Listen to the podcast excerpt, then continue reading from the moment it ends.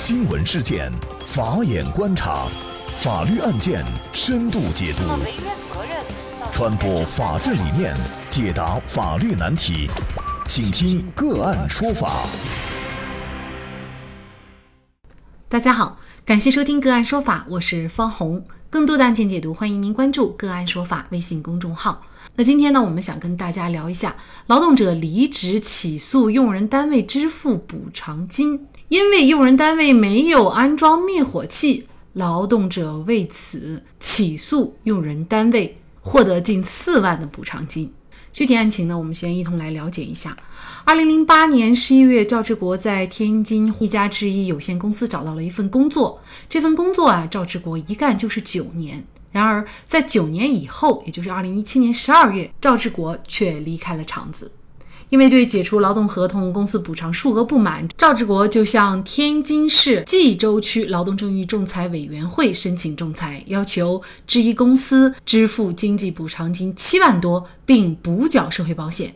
而天津这家制衣公司认为，赵志国是自己辞职离开公司，公司不该赔偿他的经济补偿金。但是赵志国认为自己辞职离开公司是有原因的，原因就在于公司提供的劳动条件存在安全隐患。原来，二零一七年十月，天津市蓟州区人民政府办公室下发了关于对天津某制衣有限公司重大火灾隐患挂牌督办的通知，称天津某制衣有限公司车间内没有按照规定设置自动喷水灭火系统、火灾自动报警系统、机械排烟系统。仓库内没有按照规定设置室内消火栓系统，存在火灾隐患，责令该单位于二零一八年三月三十一号前整改完毕。赵志国称，因为公司存在火灾隐患，所以自己才辞职，而并非自身的过错。赵志国是否因为公司存在火灾安全隐患，在离职的时候就可以得到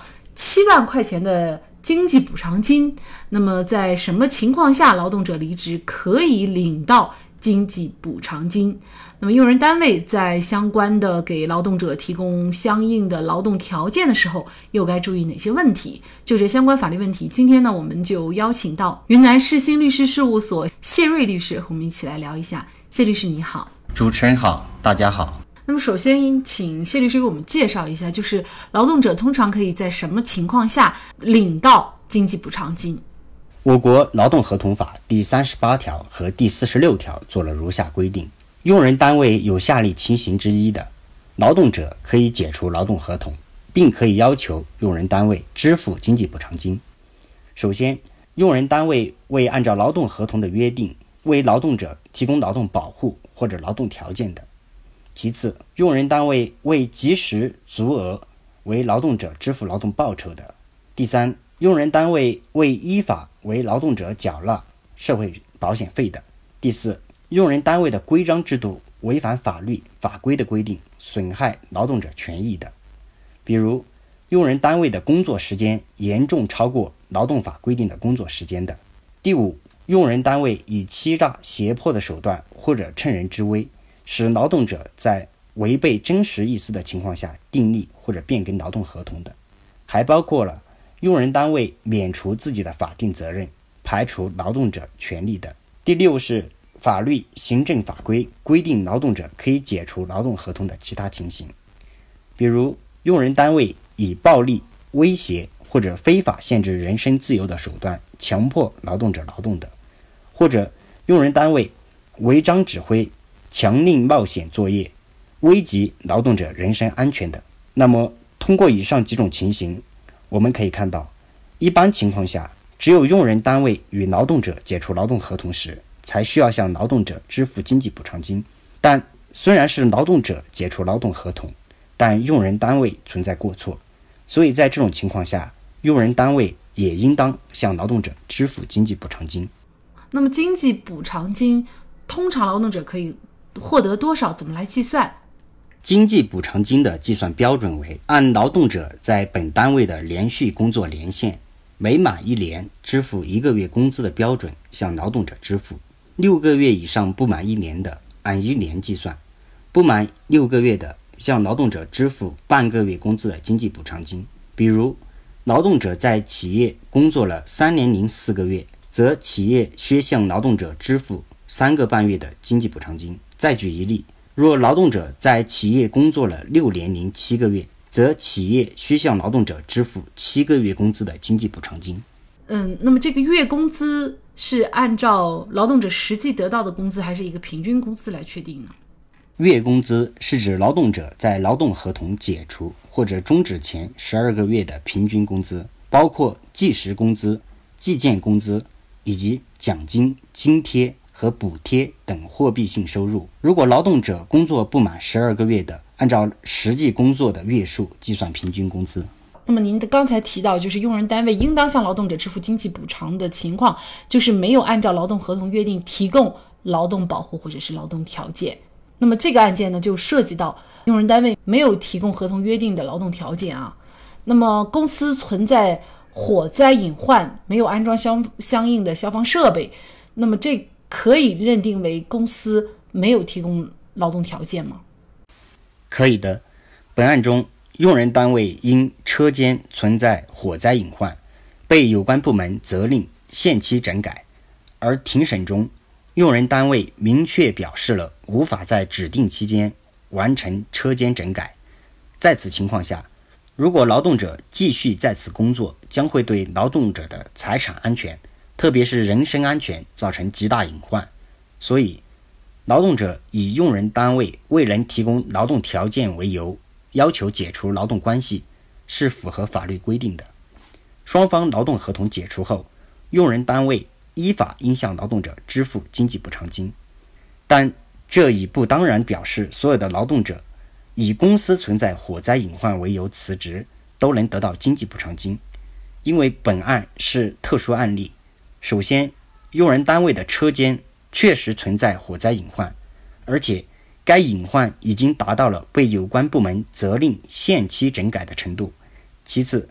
用人单位在庭审中明确表示了。在规定期间无法完成整改，所以我认为以上两个条件都具备，是该案中法院判决用人单位支付经济补偿金的前提和重要依据。那么法律规定的劳动条件事实上是比较笼统的，呃，常见什么样的情况是属于没有法律规定的，没有按照劳动合同约定提供劳动保护或者是劳动条件的？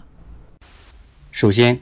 劳动保护。是指劳动中对劳动者的必要保护条件，它包含了劳动安全保护和劳动卫生保护两个基本内容。劳动安全保护是指用人单位应当为劳动者提供工作服、安全帽、口罩、手套、安全防护网等。劳动卫生保护是指劳动者工作环境的卫生条件必须达到国家规定的有关卫生标准的条件。第二。劳动条件是指劳动者在劳动过程中所必需的物质设备条件，比如有一定空间和阳光的厂房，有通风和除尘装置，有安全和调温设备等。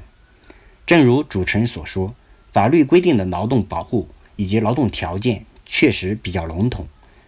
比如到底有多大空间和阳光的厂房才算合格？